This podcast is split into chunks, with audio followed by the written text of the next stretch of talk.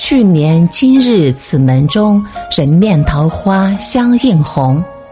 在群星璀璨的唐朝，一个名叫崔护的诗人，仅凭一首《题都城南庄》便名留青史。崔护出生于书香门第，英俊年少，性格清高孤傲。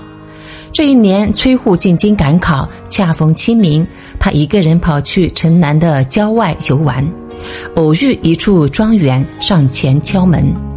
没一会儿，院内门缝处有人影浮动，一个女声悠悠的问道：“谁呀？”崔护立刻答道：“我乃路过的书生，想讨口水喝。”过了一会儿，门开了，少女端来一碗水。崔护一边喝水，一边用余光打量她。少女已然察觉，害羞的邀请崔护进院。崔护自然没有推辞。进院后，少女倚靠着桃树而站。粉雾氤氲，微风拂面，静默不语。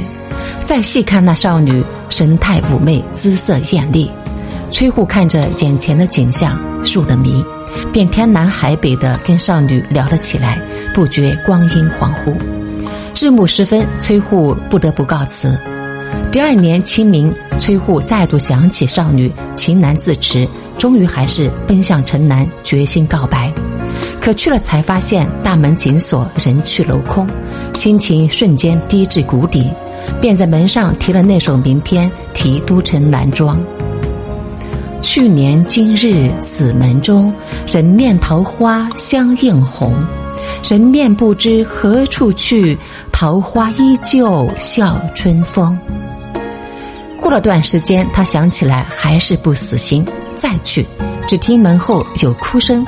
便叩门询问，这时候出来一位老翁，看到青年便问：“你是不是崔护？”崔护一惊，正是。老翁大哭，随后要打崔护。崔护边躲边问发生了什么。老翁说道：“我女儿自从去年清明后郁郁寡欢，我天天陪她散心。前段时间回家，她看到门上的题诗，读完便病倒了，绝食数日而亡。”你要不写那诗，我女儿也不会死。崔护听闻，悲痛欲绝，便冲进屋子，再次看到了昔日的桃花少女，大哭着喊道：“崔护来了！”就这么喊着喊着，那少女竟然手指微动，眼眉微起，醒了过来。崔护脸庞映入眼帘，少女气若游丝，缓缓说道：“你终于来了。”此后，两人结为夫妻，就共同隐没在历史之中。